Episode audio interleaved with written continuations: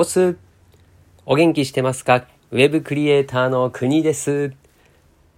この番組はコロナ禍で飲食店を退職し年収550万から0円になった僕が職業訓練、ウェブデザインクリエイター科で半年間勉強するありのままの姿をお届けするそんなコーナーを今をお届けしているあなたを元気にしちゃうそんな番組です。さあ、今日はちょっとなかなかね、バタバタしてまして、歩きながらちょっと今、収録をしているということで、雑音が入るかもしれませんのでご了承ください。で、今日はですね、ちょっとその週、えっと、なんだっけ。はい。職業訓練の話ではなくてですね、ちょっとある記事を見ていて、これの話いいなと思ったので、ちょっと他の方にもね、伝えたいなという内容だったので、その話をしたいというふうに思います。で、何の話かというと、テーマにもありますけれども、斧を研ぐことの価値は高いという話ですね。ま、これ何の話かというとですね、まあ、斧を研ぐって多分、誰もそんなね、経験をしたことがない、まあ、誰もっていうのはおかしいか。なん、なん、数名はいるかもしれないですけどね。まあ、この、なんでしょう、リスナーの方には、まあ、なかなかいないんじゃないかなという、僕もやったことないですね。はい。なんで、その実際に斧を研ぐというのではなくてですね、この話で出てきているのは、木こりのジレンマという話からですね、ちょっと物語が続いてるんですけれども、まずこの木こりのジレンマというもの、まあ、聞いたことがある人もいると思うんですけれども、もう一度お話をしますと、木こりのジレンマ。昔々、木こりが木を切っているところに、旅人が通がかりま、通りがかりました。ある木こりが必死に木を切っていました。そこへ通りがかった旅人が、木こりの斧は長く手入れがしてないようで、刃がボロボロです。これでは切れるわけがありません。旅人は見かねて、その斧では仕事ができなかろう。斧を研いだ方がいいのでは？と、木こりに助言をしました。すると、木こりは答えました。そんなことは知ってるよ。でも、今日の仕事がいっぱいでそれどころじゃないんだ。という話ですね。いわゆる、これはもう、延々手を止めることなく働き続けるパラドックスに陥ってますよねという話ですね。で、これ本当、その中長期で考えれば、未来への投資をする方が正しいですね。まあそれ、この話で言うと、斧を研ぐということですね。なんですけど、短期的な目線になってしまっていて、まあ現在のその作業自体に全てのリソースを、まあ、投入せざるを得ないというふうに思っちゃってるっていうところですね。この思っちゃってるっていうところが、結構落とし穴だなと思うしなかなかできてない人が多いんじゃないかなと思いますね。で当時の僕もそうでしたね。まあ、サラリーマンで働いていて飲食店でずっと勤務をしている中でですねじゃ毎日も仕事に追われていて、まあ、かといってね仕事を辞めるっていう選択もできないしでね、長期で休暇を取るなんていうことも、まできないわけですよね。でそう考えると、まさにこの仕事をするっていうのがもう、まあ、斧をね、研ぐ時間がないっていうことになってしまっているので、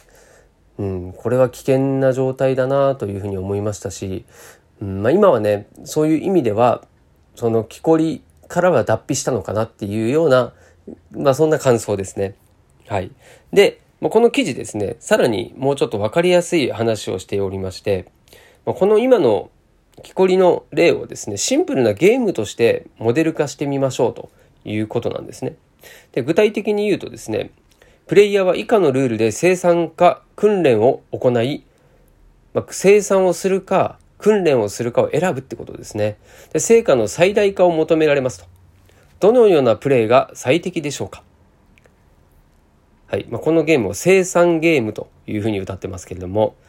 一つ目が初期の能力値は100ですそして仕事を1日すると能力値分の成果が得られるはい。つまり、通常仕事をすると、1日で100の能力値の成果がもらえるということですね。そして、訓練を1日すると、能力値が1増えます。はい。なんで、明日は101になるということですね。そして、1年間の成果を測りますよ、という話です。わかりますでしょうか？はい。で、これ、まあ、一見すると、訓練してもね、能力値がプラス1なんで101になるだけなので、まあ、さほど、なんか、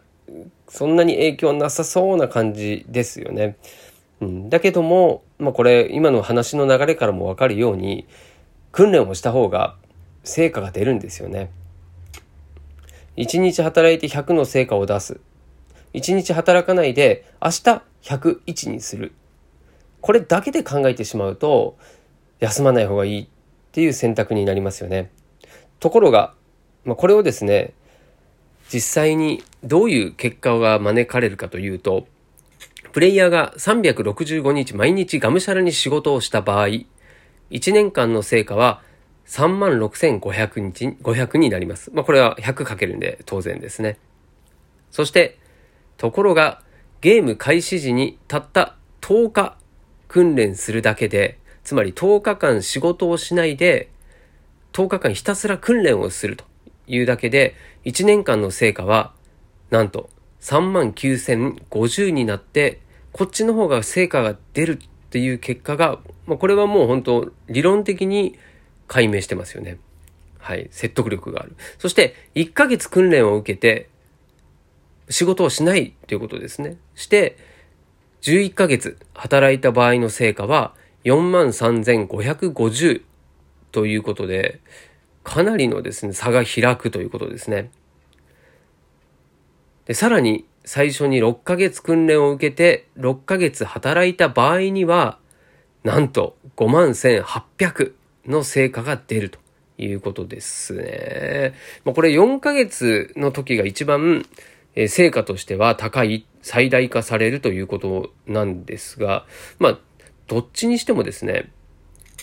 毎日働き続けるよりも、効率的にですね、訓練を繰り返していた人たち、人の方が、成果は大きいってことなんですよね。結果的に成果が出てしまえば、その分、まあ、訓練もしないで休んでも、時間的には、そして成果的にも、そっちの方がいいよってことになりますよね。うん、そうすると毎日働き続けた人の労力って何ってなっちゃいますよね。うん、だこれを考えるとですね、今、がむしゃらに働いているそこのあなた。まあそうじゃない人もいると思いますけどね。まあその